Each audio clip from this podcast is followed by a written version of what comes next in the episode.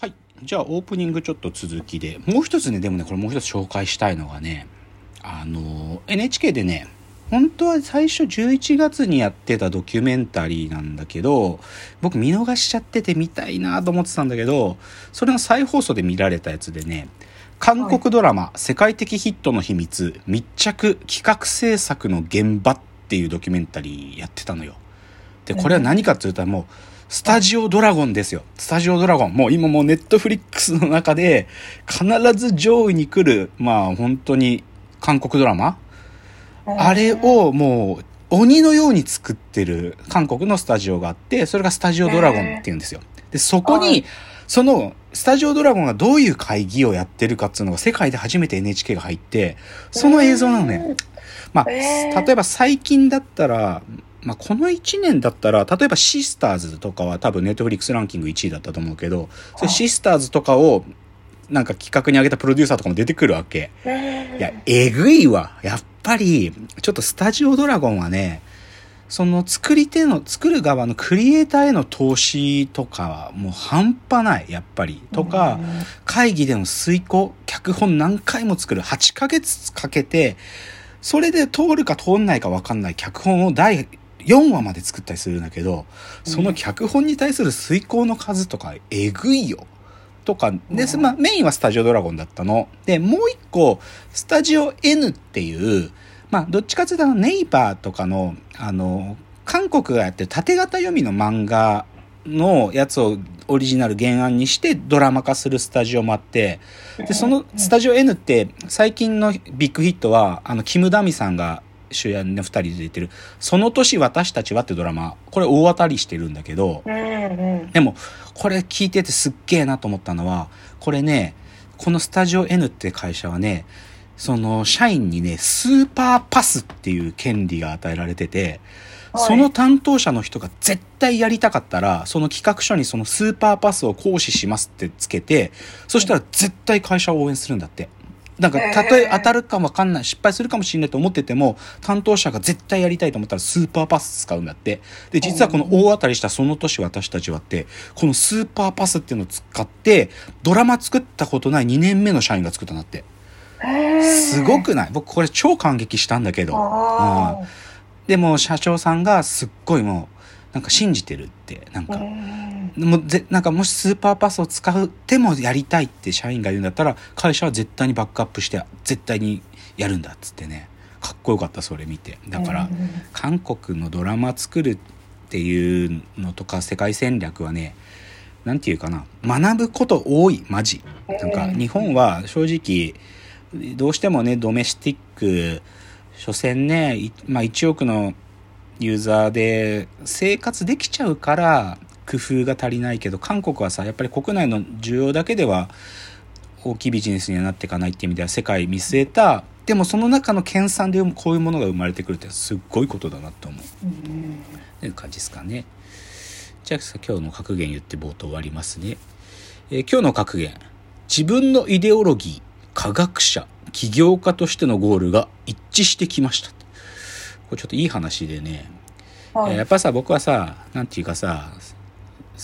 まあ政治的にっていうかまあ僕は極めてリベラルなんだよ、政治思想的態度はリベラルで、はい、どっちかっていうとやっぱり反権力っていうかやっぱり権威なるものに対しての抵抗感が強いっていうのが自分のなんかスタンス。で科学者としてはやっぱり作りたいものとか自分がたどり着きたい答えっていうのがある。で、起業家っていうのはどちらかというと自分たちがやりたいことを叶える手段でもあるんだけど、でもさ、これはさ、この3つ絶妙にはさ、ずれてるわけ。ずれてたのね、正直言うと。だけど最近これはね、もうマジで、統合されていく感じすっごいしてんの、今。僕ちょっと最近、ハイなの。ハイって言うとちょっとやばい感じ聞こえちゃうけど、少し、なんていうか、すごくポジティブ、なんか。この今までずっと自分の人生の中で、まあ、ピースだったものが、こう、ガチャガチャってはまり始めてて、グーって、しかもそれは、なんか、この3つが揃ってるってことは自分を全く裏切る必要ないってことだから、だから、背面服従でさ、いや、会社を続けていくためにはここは飲まなきゃとかいうものとかもなんかあんまりなくなってきてて、こうグーって好きなものだったり、俺のイデオロギーを裏切らないとか、科学者として先に見据えるゴールにまっすぐ進んでるなみたいな感じとかね。で、ビジネスとしてもこういう世界にやっぱりなってほしいみたいなことがやっぱり表現できるとこまでやっと来たみたいな感じしてて、なんか最近すごくポジティブですっていうことが言いたかったことです。では、じゃあここからコーナー参りましょう。ロフトプラスワンへの道。えこのコーナーはサブカルリテラシー、サブカル知識の低い株式会社私は社員に竹之内がサブカル魂を注入し、いつの日かロフトプラスワンでのイベントに呼ばれる存在にまで自分たちを高めていこうという意識向上コーナーです。じゃあですね、ちょっと今日のテーマに入る前に少しちょっと前振りじゃないんですけど、ちょうどいいタイミングで昨日の夜お便りが届いていたので、ちょっとそのお便り私の手元にあるので、ちょっと私が読みますね。えっと、ラジオネーム滝沢さんから頂いたお便りです。竹之内さん、深谷さん、こんにちは。いつも楽しく聞いています。私は竹之内さんがお店や街や地域について語る会がとても好きです。過去にもこのラジオの影響を受けて、ベネッセハウスミュージアムに奥さんと泊まりに行ったこともあります。先週の西新宿会もとても良かったです。自分の住んでいる街を誇りに思えるってとても素敵なことだと思います。もしこのラジオのリスナーでオフ会をするなら、お店はバガボンドで決まりですね。笑い。せっかくなので私の住む地域、過去東洋町近郊のおすすめスポットについても少しだけ。古本と魚マーブル。読み方合ってるのかな昼は古本屋、夜は立ち飲み屋というユニークなお店です。古本屋ゆえか、常連さんも紳士で文化的な香りのする方が多く、とても楽しい時間が過ごせます。竹之内さんならきっとすぐに溶け込めるはずです。お近くまで来る機会があればぜひ。これからも毎週の放送を楽しみにしています。というお便りでした。いや、嬉しいですね。なんかね。ねなんかね、先週、あの、西新宿の会、私が住んでいる町の紹介をして、お店なんかもお話ししたんですけど、滝沢さんが、多分ご自身のテリトリーなんでしょうね。東洋町近郊の古本と魚マーブルっていうのかな。酒の魚の時の魚って書くだから。古本と魚マーブルってすごいね。古本屋さんやりながら夜は立ち飲み屋になるんだって。いやこういうお店僕も多分好きだろうなと思いますよ。で、まあ、東洋町だったらね僕はなんか自転車であっちゃこっちゃ行きますからね。まあ自転車で行った時は夜お酒飲むんじゃまずいんだと思うけどでも、行ってみたいっすね。いいっすね。ちなみにラ、リスナーのオフ会、リスナーのオフ会は、あの、ぜひ、あの、私の関係のないところでやっていただきたいものですね。僕はそういうところが得意でないんで。っていうのが、滝田さんからこういう、まあ、先週やったね、街の話を先週しましたが、実は今日もちょっと土地会なので、ちょっとここで滝沢さんのお便りを読ませていただきました。ということで、じゃあ今日のテーマを参ります。今日のテーマ、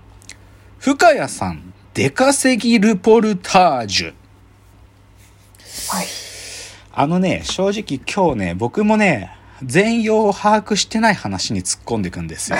今日、深谷さん会です。はい。で、ちょっとね、このテーマの細かいディテールの話する前にさ、なんていうかさ、正直、あの、まあ、これ聞いてらっしゃる方驚くかもしれないですけど、僕と深谷さんは実はまだオフラインで会ったことがないんですよ。その、先代、あのア、アシスタントの吉峰さんが、まあちょっと、大学に、大学院に通われるってタイミングで卒業した時に、なんか聞き役のになってくれる人いないかなっていうのを、まあある場所でこう投げかけたら、そこに反応してくれたのが、当時まだ大学生だった深谷さんで、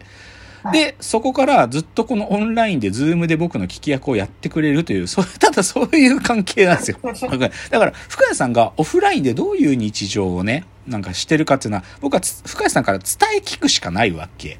うん、そう。で、で、その深谷さんが、まあ、実は数ヶ月前ぐらいから、ちょっと生活がちょっと変わったんだと。はい。で、その変わったっつうのが、なんか、すごく僕からすると、なんか、結構ギョッとする話っつうか、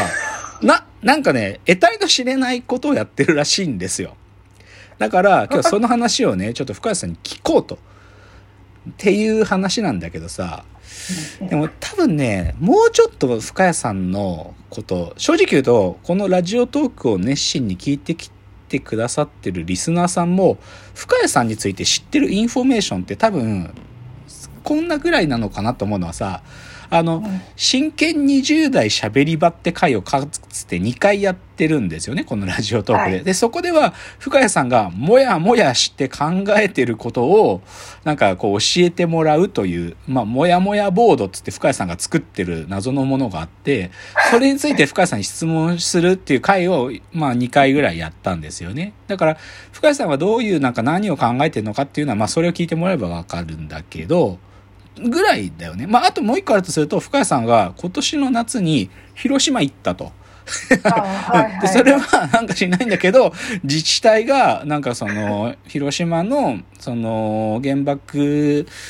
落ちたの8月6日の日になんか市民をねなんか派遣するという、なんかそういうね、それを広報で見つけて、たった一人応募者の深谷さんが、一人の、それで広島に行ってきました。って、それについて聞くっていう、広島訪問レポートとかね。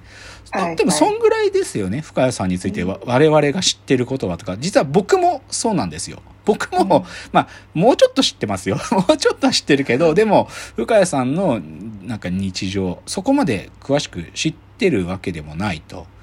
だから、そのね、で、今回その深谷さんがやってる、まあ僕らは二人の中では出稼ぎって呼んでるものがあってね、はいはい、その出稼ぎって何？ってことを深谷さんに聞く話なんですよ。つまり今深谷さんはですね、な、あの、もともと暮らしていらした場所から、ちょっと遠く離れた地に出稼ぎに行ってんの。その つまりは土地界っていうのは、深谷さん今ね、出稼ぎに行っているその土地で何をしてるのかってことを、今日は聞くというそういうお話ですね。だからマジで僕もなんかその出稼ぎになるもの何か分かってないんでちょそれを聞くというのでじゃあ次のチャプターから深谷さんにルポルタージュ。まあそういうものをねちょっと今日やりたいっていうのが今日です。では次です、はい